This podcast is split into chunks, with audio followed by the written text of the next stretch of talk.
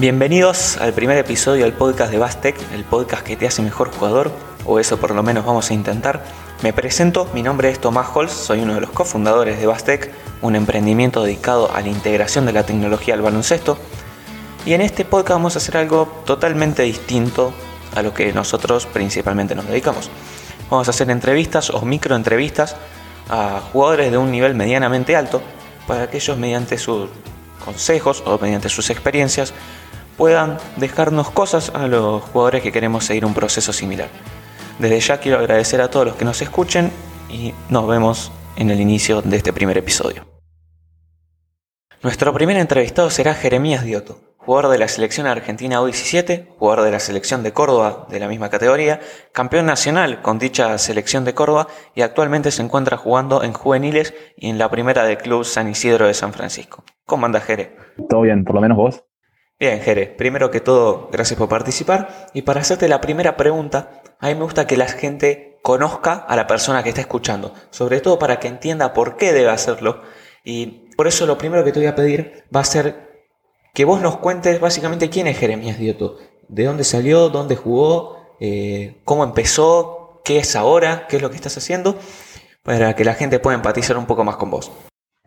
Bueno, yo arranqué desde chiquito jugando en Argentino de Marcos Juárez con Tommy. Él era más chico que yo, pero en el mismo club que él. Eh, bueno, me fui desarrollando poco a poco. Siempre tuve un cuerpo grandote. En un principio era gordito, en las categorías más chicas, pre-mini, mini, hasta U13.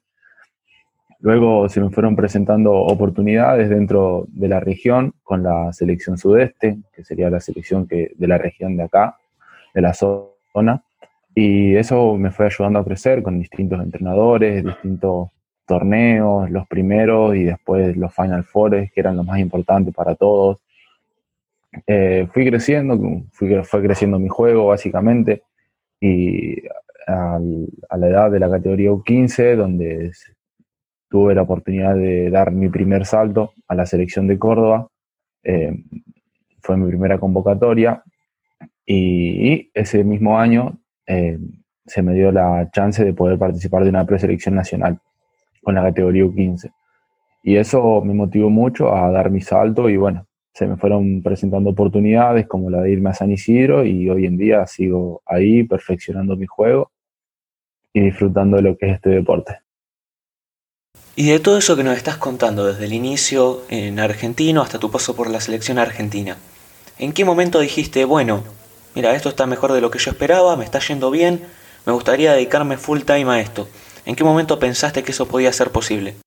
Desde chiquito siempre tuve el gran sueño de llegar NBA mínimo, pero nunca pensé que iba a poder lograr tanto como lo estoy logrando ahora. Eh, no hace mucho, hace solo dos años, desde que arranqué en la categoría U17, que, vengo con la mentalidad de mejorar, progresar constantemente todos los días y dedicarme la mayor, dedicar la mayor parte del tiempo posible al deporte. Excelente, te voy a tirar una pregunta más, refiriéndome nuevamente a lo que estábamos hablando antes, de todo lo que contaste al principio, desde tus inicios en Argentino hasta tu paso por la selección argentina. ¿Cuál fue tu mejor experiencia? ¿Qué fue lo que más te marcó? O lo mejor que te pasó desde, desde que empezaste a jugar al básquet?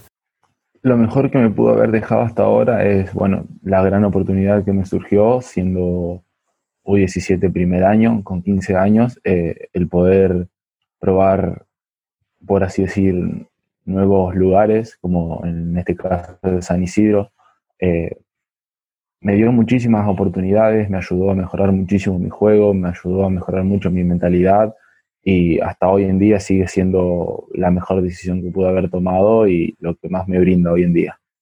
Bueno, y hablando de esto, de que vos a tus 15 años te tuviste que ir de tu casa para irte a vivir a tiempo completo a San Francisco porque tenías que jugar allá, ¿qué le decís a alguien que se le presenta una oportunidad similar de tener que irse de su casa, dejar el club de barrio para poder ir a jugar a un club de un nivel un poco más alto? Vos decís que, que es una buena idea, que es muy arriesgado, ¿Te arrepentís de hacerlo? ¿Qué le decís a alguien que está en una situación similar? Es jugado, sí. Es algo que, bueno, es totalmente nuevo para uno. Nunca nadie conoce qué va a pasar, nunca sabe hasta que lo prueba. Pero yo considero que es mejor hacerlo, arrepentirse y aprender, que no hacerlo y arrepentirse para siempre, sin saber lo que queda de experiencia. Y claro, porque acá nos falta contar también que a pesar de que te fuiste a jugar al básquet, que lo que te gusta hacer, dejaste a tu familia, dejaste a tus amigos por mucho tiempo, dejaste de salir con esos amigos de toda la vida, dejaste de ver a los a tus compañeros del club con los que habías jugado durante tantos años y creo que eso también es una parte que hay que contar y quiero que me des tu opinión acerca de eso.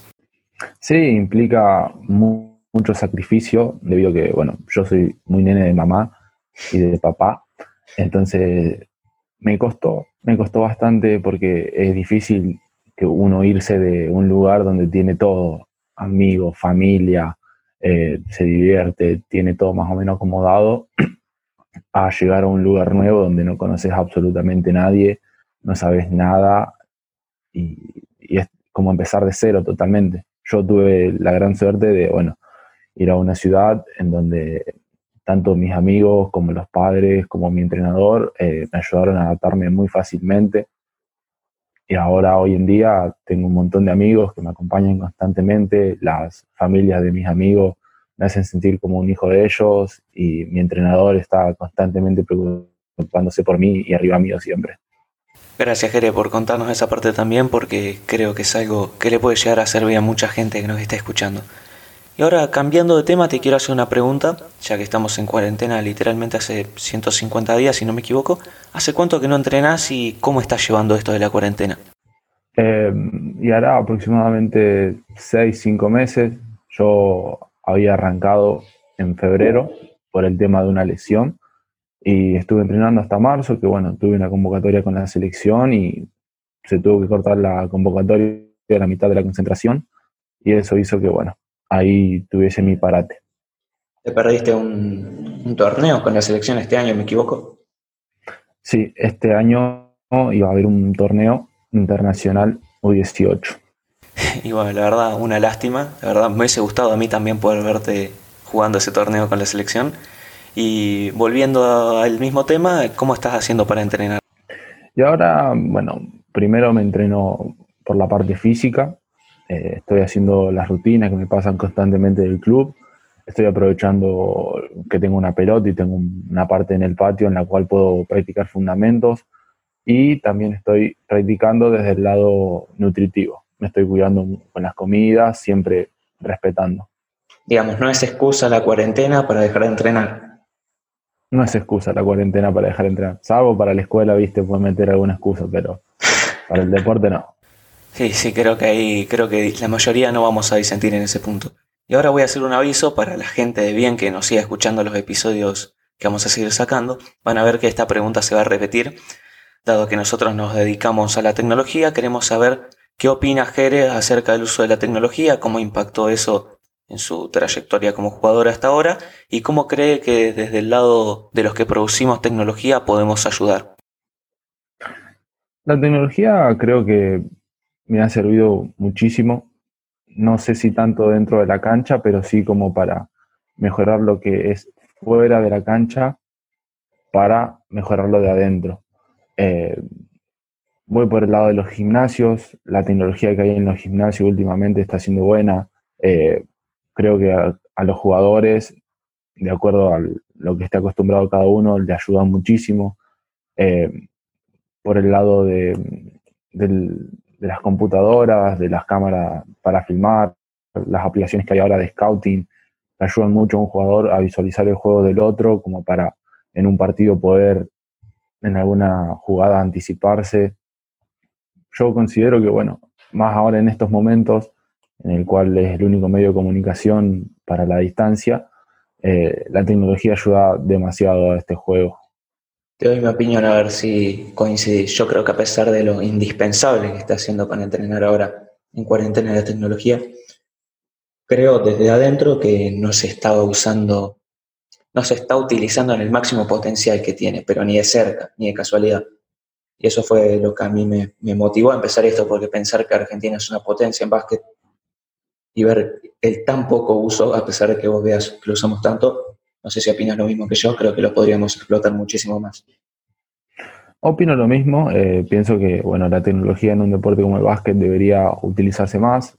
en este caso Argentina es un país de los cuales es potencia en el deporte, eh, un país en el cual la tecnología eh, no está disponible para todos, solo para algunos, pero sí, es escaso el uso en, aquí en el país. Bueno, eso no significa más que va a quedar mucho trabajo para nosotros de acá para adelante. Bueno, hasta acá llega el primer episodio de Bastec. Te agradezco muchísimo, Jere, por participar y espero que nos sigan escuchando en los siguientes episodios que vamos a ir sacando. Un saludo a todos. Bueno, muchísimas gracias por escucharnos en este primer episodio del podcast de Bastec. Pero quería dejar una opinión, además de contarles que ya tenemos página de Instagram, arroba Bastec, también estamos en Twitter.